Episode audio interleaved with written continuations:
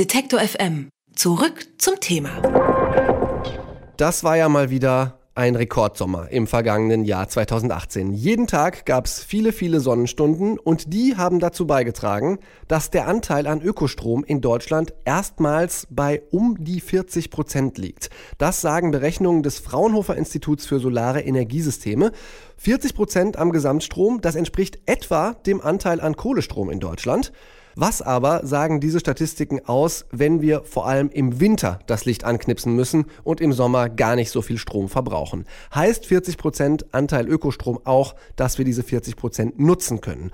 Über diese Fragen und den raschen Zuwachs erneuerbarer Energien spreche ich mit Felix Mattis. Er ist Umweltökonom und Forschungskoordinator für Energie- und Klimapolitik beim Öko-Institut. Guten Tag, Herr Mattis. Guten Tag. Herr Mattes, was heißt das eigentlich, 40% Ökostromanteil? Werden die wirklich verbraucht oder nur hergestellt? Das sind in Wirklichkeit 38 Prozent und nicht 40 Prozent und das ist der Anteil der erneuerbaren Stromerzeugung am Bruttostromverbrauch in Deutschland.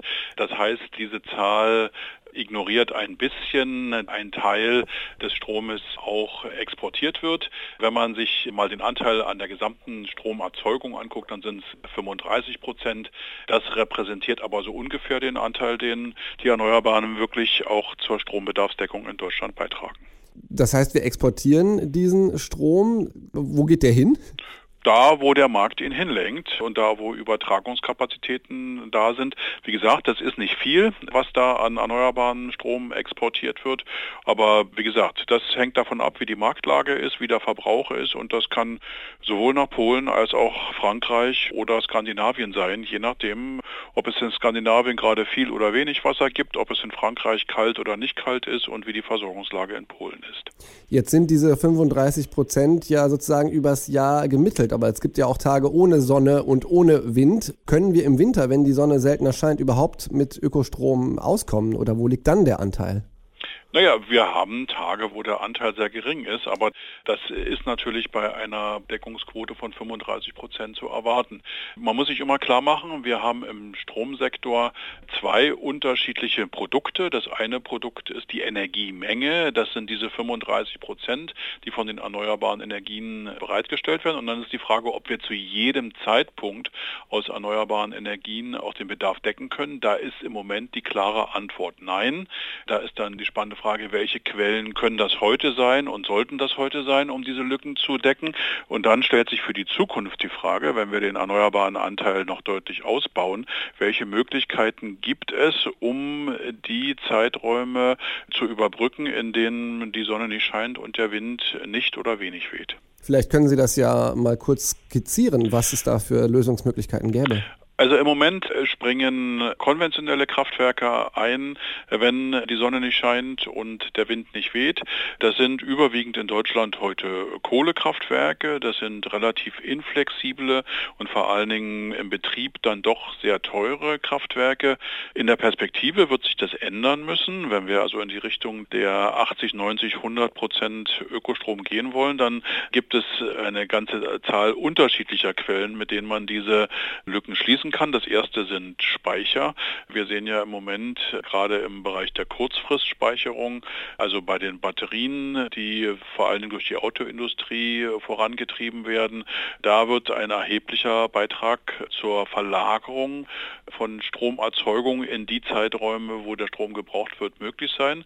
Und für die Zeiträume, wo es länger keine Sonne gibt und länger keinen Wind gibt, das nennen wir die sogenannte Dunkelflaute, wird man sehr langfristig dann auf chemische Energieträger wie Wasserstoff oder ähnliches zurückgreifen müssen, die erzeugt werden, wenn es einen Überschuss an Stromerzeugung gibt.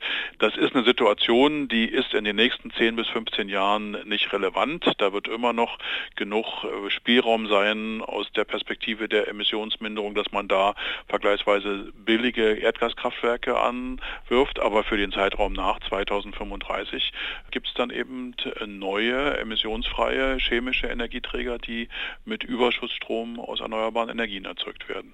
Jetzt haben Sie gesagt, das Ziel sind so 80, 90, 100 Prozent Ökostrom. Noch vor zehn Jahren lag der Ökostromanteil bei 16 Prozent. Jetzt sind wir bei 35 oder 40, je nachdem, welche Zahlen man nimmt. Sind solche Zuwachsraten weiter möglich? Ist das bis 2035 möglich, mit Solar- und Windenergie das zu lösen?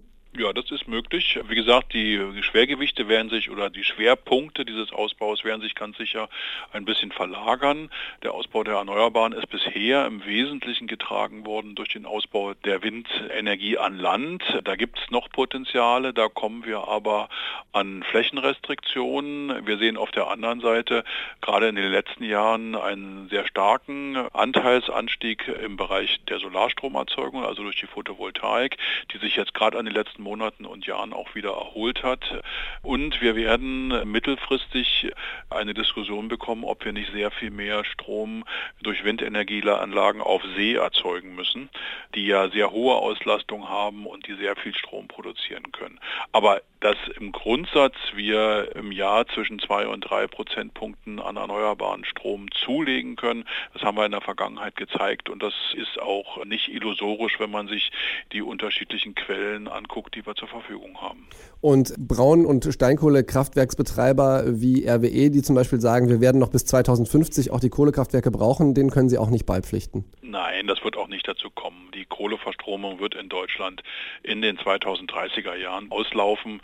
Das ist auch sinnvoll, weil, wie gesagt, natürlich werden heute die Lücken, die die erneuerbaren Energien lassen, vorzugsweise durch Braun- und Steinkohlekraftwerke geschlossen. Aber je kleiner diese Lücken werden und je weniger Zeit im Jahr Kohlekraftwerke betrieben werden können, umso unökonomischer werden die.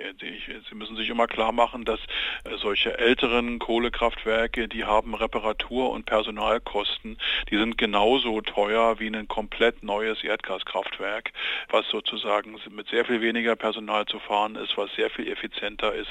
Von daher wird in der nächsten Stufe erstmal der Anteil der Lückenschließung durch die Kohle ersetzt werden durch Lückenschließung durch Erdgaskraftwerke, wo wir erhebliche Kapazitäten brauchen werden, die aber im Jahr über vergleichsweise kurze Zeiträume ausgelastet werden.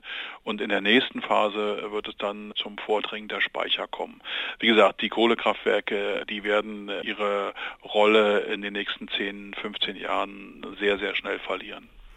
Der Anteil am Ökostrom 2018, der lag in Deutschland erstmals auf dem Niveau des Kohlestroms.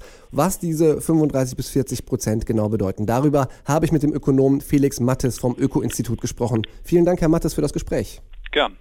Sie wollen mehr Detektor FM hören? Dann richten Sie doch einen Dauerauftrag für die alternative Rundfunkgebühr ein. Alle notwendigen Infos gibt es unter detektor.fm/danke.